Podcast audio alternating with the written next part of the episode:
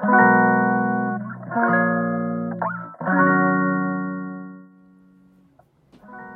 んにちは、ミネチャンネル第43回目の配信です。このチャンネルはフードアーティストの小山美音子が料理やエンタメ、日々の気づきを気ままにトークします。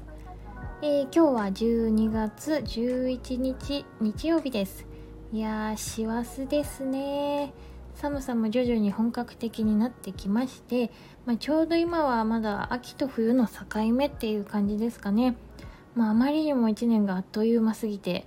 もうね、あの、2022年、年が明けてから、まだ3ヶ月ぐらいしか経ってないような気持ちですが、えー皆さんいかがお過ごしでしょうか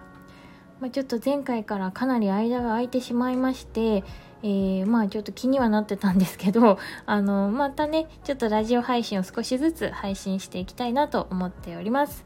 さてさて、えー今日のトークテーマはですね、崎陽軒のシューマイについてです。えー皆さん食べたことありますか？崎陽軒。まあ、よく聞くには聞くと思うんですけど、えー昨日ですね崎陽軒のシューマイを食べたんですがあの一緒に入ってる醤油入れって知ってます？あの全部のシューマイに入ってるわけじゃないのでちょっとサイズが大きいやつとか買うと入ってるんですけどこれがねめちゃくちゃ可愛くて今日はその話をしたいなと思ってますまあ、関東ではあのもちろんこの崎陽軒のシューマイはあのすごくメジャーで駅でも買えるお土産の定番ですが、まあ、このラジオどこで聞いてるかわからないので、えーちょっとご紹介しますね。まあ、あの崎陽軒のシューマイは横浜の名物ですけれども、えーまあ、シューマイの見た目自体には、えー斬新さはないんですよ。まあ、それがとてもいいっていうところなんですけどサイズ感もうんとそうですねなんかこう人差し指とこの親指をあの丸あの作ってそのぐらいのサイズ感って言ったらいいのかな。円を作った時のサイズ感がちょうどシューマイぐらいのサイズです、まあ、みんなが知ってる普通のシューマイって感じ。それがねかあの紙の箱にぎっしり綺麗に並べられてます。まあ、見た目こそかなりシンプルですけどやっぱりね最終的にはここに戻ってくるよねっていうような感じです。もう最近はそのなんて言うんですかねもう斬新な味だったりその奇抜な見た目っていうのはちょっとあんまりいらないなと思ってきて、まあ、もちろん自分はお仕事としてあのそういうものをこうやったりもするんですけどやっぱりこうずっと食べたいものってそうじゃなくてさこう安心感があるものがいいよねっていうのを最近すごい思うんですよね。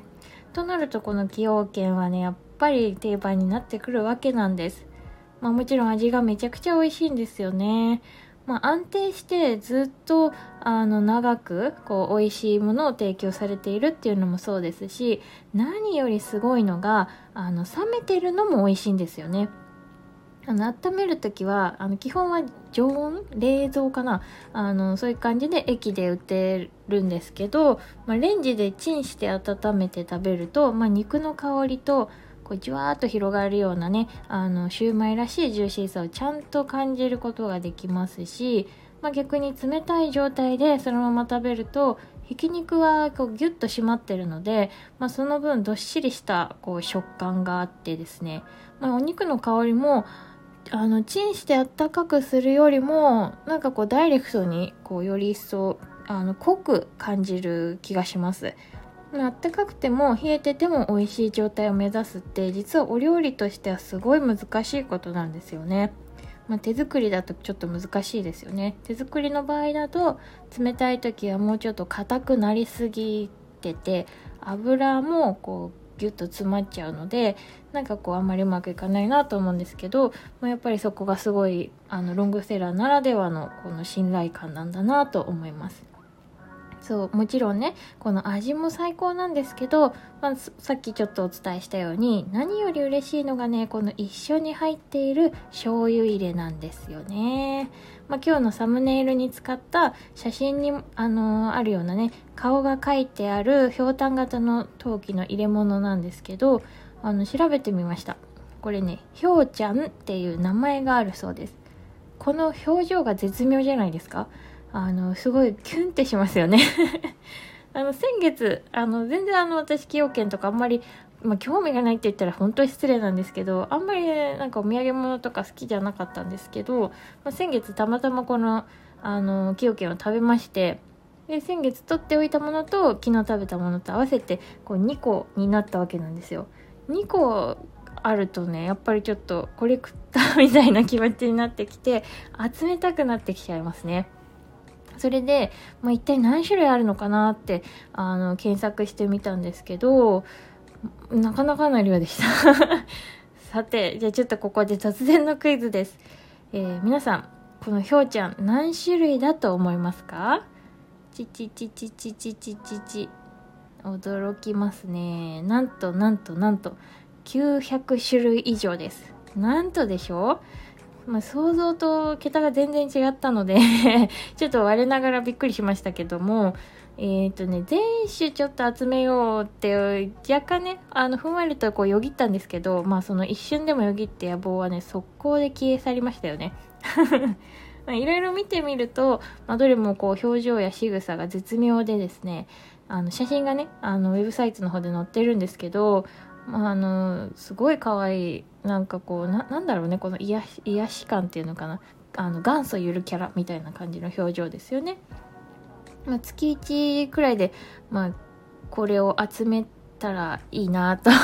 今ちょっと思ってるんですけど、まあ、あの創業当初はですねこれはガラス瓶だったんだそうです。最初はね何にもこう顔とか書いてなくてただのガラス瓶がこうシューマイの横に添えられてたそうなんですが、まあ、今だとあれだよね。あのプラスチックみたいなさ薄いビニールっぽいようなのにお醤油とか入ってよくお弁当の中に入ってますよね。まあ、それがあのこの崎陽軒では、えーと、今はこの陶器になっているっていうのもなんかちょっと付加価値ですよね。で昭和30年が、えーと、このひょうちゃんが誕生した、えー、初代の時だそうなんですが、えーと、これはね漫画家の、えー、横山隆、えー、一さんが目とか鼻をつけてあげようよということでたくさんの表情をこの瓶に瓶じゃないねその時はあの陶器無地の陶器を使っていたそうなんですがそこにたくさんの表情を描いてくれたのがきっかけだそうです。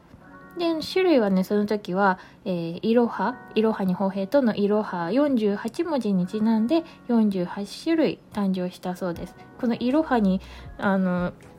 ちなんでっていうのはなんかこの当時の感じがしていいですよね。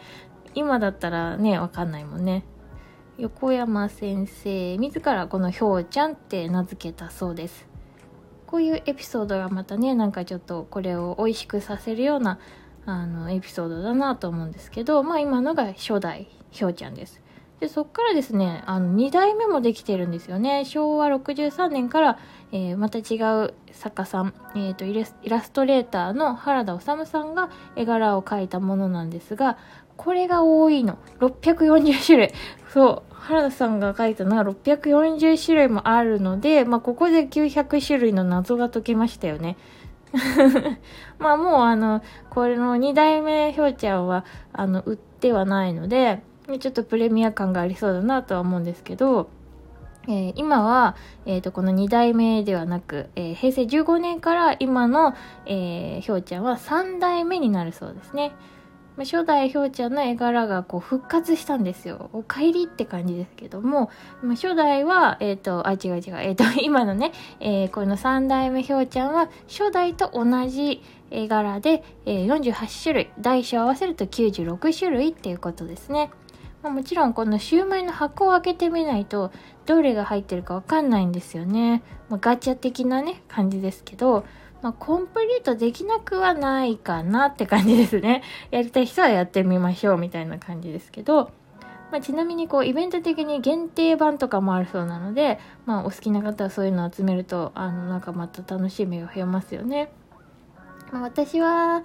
そこまでコンプリートとか目指せないタイプなので まあ、いくつか集めたいなとは思ってるんですけど、これがね、あの、醤油入れとしてはあんまり使う機会がないんですけど、箸置きにすると可愛くてですね、あの、まあ、箸置きにすると、まあ、サイズ感と安定感がちょうどいいんですよ。